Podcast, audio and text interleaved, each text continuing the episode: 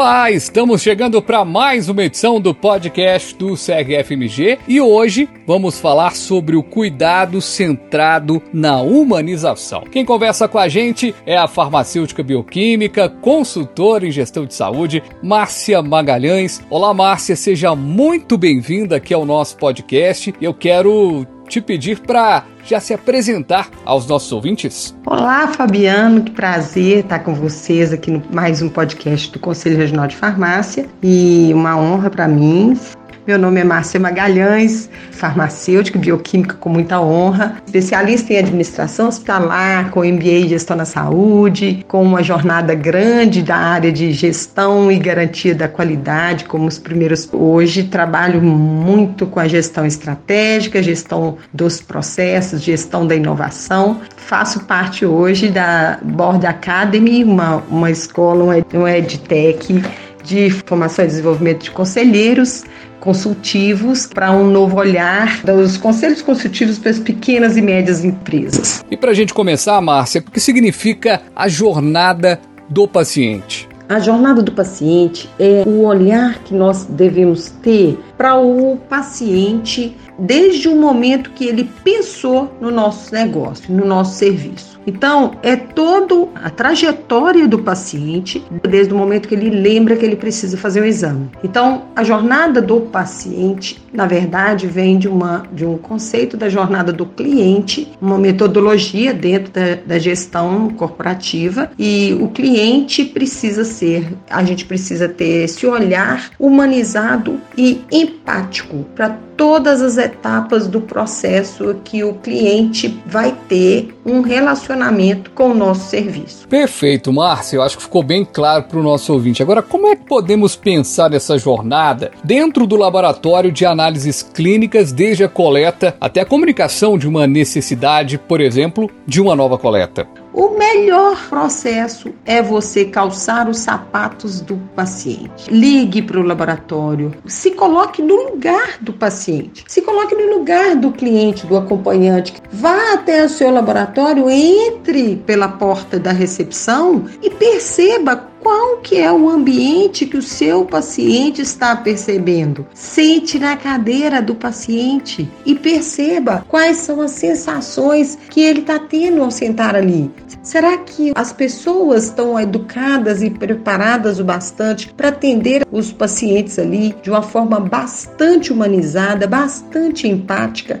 Então, é este olhar que é um olhar humanizado que nós precisamos ter com os nossos pacientes. É este olhar de aconchego que cria um diferencial no atendimento dos pacientes. Agora, interessante, é possível utilizar a experiência do cliente até como forma de fidelização? Sim, definitivamente. Utilizar a experiência do cliente como forma de fidelização é uma estratégia muito eficaz em diversos setores, incluindo laboratórios clínicos. Quando o paciente tem uma experiência positiva, memorável, né, satisfatória durante o atendimento, eles são muito mais propensos a retornar ao nosso laboratório para futuros exames exames, recomendá-lo para amigos e familiares. Fidelização, ela é, é conquistada a partir de experiências positivas memoráveis. Por exemplo, excelência no atendimento, é, proporcionar um atendimento de excelência desde o primeiro contato até o pós-atendimento, na entrega do laudo, no recebimento do laudo, é, isso tem um impacto positivo muito grande para a fidelização do cliente.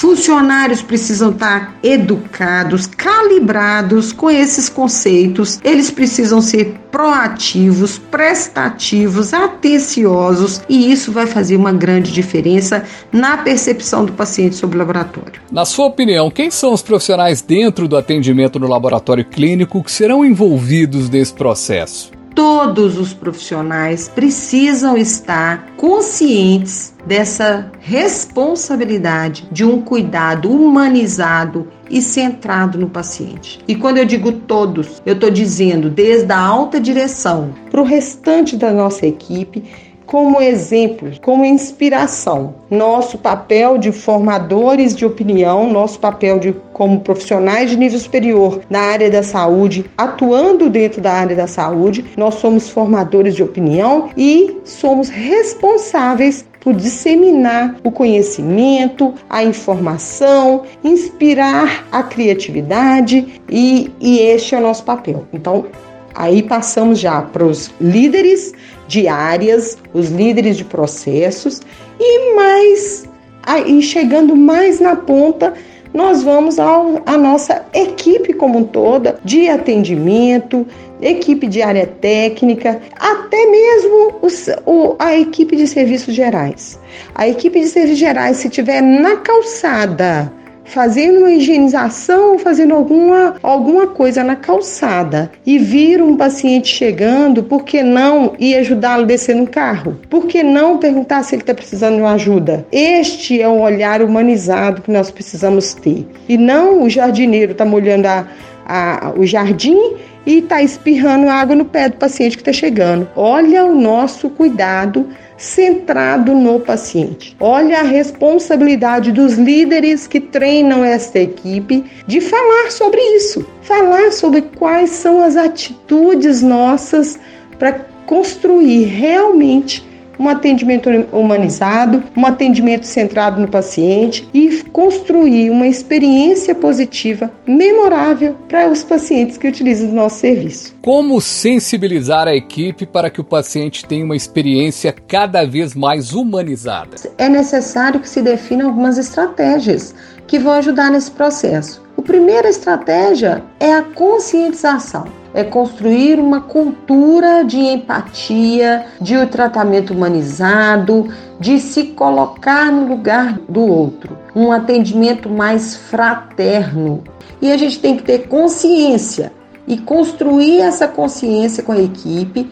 A nossa equipe tem que estar treinada para um olhar humanizado. A nossa equipe de atendimento tem que ter a capacidade de perceber uma deterioração clínica no rosto do paciente. O que, quais são os sinais de deterioração clínica?